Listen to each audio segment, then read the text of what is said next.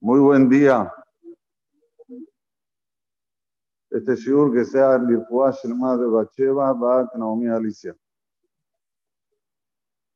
Dijimos que tenemos este final de semana, este Shabbat, Abba Alinu Letovat, dos operaciones, Shabbat Mevarejim también. Mevarejim et Chodesh Sivan. Y tenemos ver Bejukotai, vamos a entrar un poco en la Perashat Bejukotai. Perashat Bejukotai empieza Im Bejukotai Telejo. ¿Qué quiere decir Im? Im hay un remes aquí. La explicación de Im Bejukotai Telejo quiere decir si van a ir detrás de mis leyes que no se entienden. Esta es la explicación literaria. Rashi se explica Shetiyu Amelimba Torah que van a esforzarse, que van a estar compenetrados en el estudio de la Torah. Pero Im es un rachete bot de Aharón y Moshe. Im también es rachete bot de Esther y Mordejai. Im es rachete bot de Eliau Mashiach. Si vamos a cumplir los jukot de la Torah, vamos a ver al Goel Bimerabe Ameno Amén. Este es el remes que tenemos en la palabra im. El explica qué quiere decir Mejukotai Teleju, por qué dice la son de Halija. Explica porque lo principal, cumplir la Torah o Beleftejaba Teref. Estás yendo de aquí al 11, ¿qué te pones a escuchar? Ponete a escuchar un shiurito.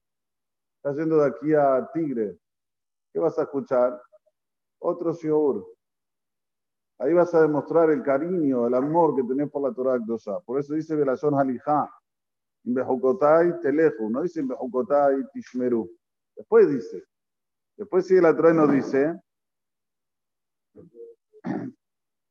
Bejukotai Teleju, Betimshotai Tishmeru, Baasitem Otam. ¿Qué es esto Tishmeru, Baasitem Otam? Tishmeru, la traducción literaria es cuidar. Pero Tishmeru también quiere decir aguardar.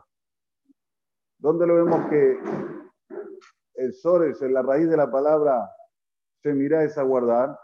De Aviv, Shamar y Tadabar. Cuando Yosef contó los sueños, a los hermanos no le cayó bien, pero el padre, Jacob, lo guardó, lo guardó, lo llevó dentro de su corazón el sueño que tuvo Yosef. Aquí lo mismo, Tishmeru, guarden lo que está escrito en la Torah, estudien la Torah Akdoshá y después van a ver los hechos. Las cosas no se ven en el momento, las cosas se ven después, una vez que ya la persona Samar Torah y Mitzvot, hizo la Torah y Mitzvot, ahí quédate tranquilo, vas a guardar los frutos de esto. Vas a ver que todo es letová y todo es bueno para él, para la familia, para todos los que lo componen dentro de su vida. Ahora, ¿por qué dice nuevamente la son de Teleju? También hay otra explicación que dicen lo a usar, la mayoría lo a usar, dice que la Torah, el Yehudí y la Torah se compara a un, a un, eh, a un hombre que está andando de bicicleta. Dice, si para de andar, ¿qué pasa? La bicicleta se cae, tiene que agarrar la bicicleta. Para que pueda continuar siempre con la bicicleta, tiene que estar andando. Andando, andando, andando, la bicicleta queda en pie. Esto es lo mismo. El Yehudí con su Torah ya si para de cumplirla, se cae. Tiene que estar continuamente cumpliendo la Torah ya No parar en ningún momento. Por eso dice Belashon Harija. También, Ibbehukotai Teleju, Bet Tishmeru Asitem Otam, viene a decirnos, Bishut Ma, por mérito de que nosotros tenemos lluvia, tenemos toda esta abundancia en el mundo. A veces es Bishut Torateno, pero a veces, lamentablemente, no es Bishut la Torah o Bishut que la gente está haciendo, cumpliendo la mitzvot o se están comportando como debe ser. Si no saben quién, Bishut quién, Bishut los animales. Es penoso decir. Pero el Midrash cuenta un sipur que una vez Alexander Mogdon fue a visitar a un rey Alexander Mordor Mashalva Kippah, casi todo, el, globo terráqueo. en una oportunidad fue a visitar a un rey y vio que habían dos personas que fueron a hacer juicio, o sea, a hacer justicia con el rey. ¿Cuál era el dinus de ellos? ¿Qué, qué, qué estaban alegando cada uno? Había un comprador y un vendedor. El comprador dice, mi querido señor rey, yo compré el campo de este señor y dentro del campo encontré un tesoro impresionante, monedas de oro, utensilios de oro, diamantes brillantes. Y yo compré el campo, yo no compré el tesoro, yo le quiero devolver el tesoro al vendedor. Y el vendedor dice, mi querido señor rey, yo le vendí este campo aquí al comprador y cuando se lo vendí, le vendí todo lo que había dentro del campo. Entonces también le vendí este tesoro que hay adentro. No me mereces de él. Se estaban peleando a ver quién se iba a llevar qué, el tesoro. ¿Qué harías? Bueno, vino el rey y dijo, tengo una idea. Le dijo al comprador, ¿vos tenés un hijo? Sí, ¿qué edad tiene? 21 años.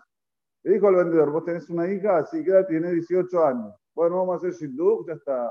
Hizo shidduch entre el hijo del comprador con la hija del vendedor. Terminó el din. Terminó el din. Le pregunta al rey Alexander Montón, ¿qué te pareció? Dice, estás loco. ¿Cómo estás loco? ¿Sabes lo que haría yo? Le dice Alexander Montón. Lo mato a los dos y me llevo yo el tesoro. ¿Quieres una vista? Lo mato a los dos y me llevo yo el tesoro.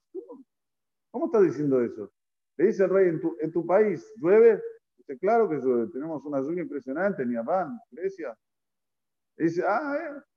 ¿sabes por qué llueve? No ves junto ustedes, sino por los animales. Como dice el Pasú, Adamu Behemá, Tosía Hashem. Ustedes no tienen mérito de que llueva. Lo que llueve es por los animales. Entonces, a veces una persona ve en un lugar que no se comportan como quiere la Torah, que no hacen los mitzvot de la Torah y se pregunta, wow, mira este lugar, cuánta verajá, cuánta abundancia. Tienes que saber que es biscut los animales que es en, ese lugar. Que tengamos siempre la sabiduría para entender los conceptos de nuestra sagrada Torah, seguir en Bejukotay Teleju, para que la bicicleta no se caiga, para que siempre esté en funcionamiento. Amén, que razón.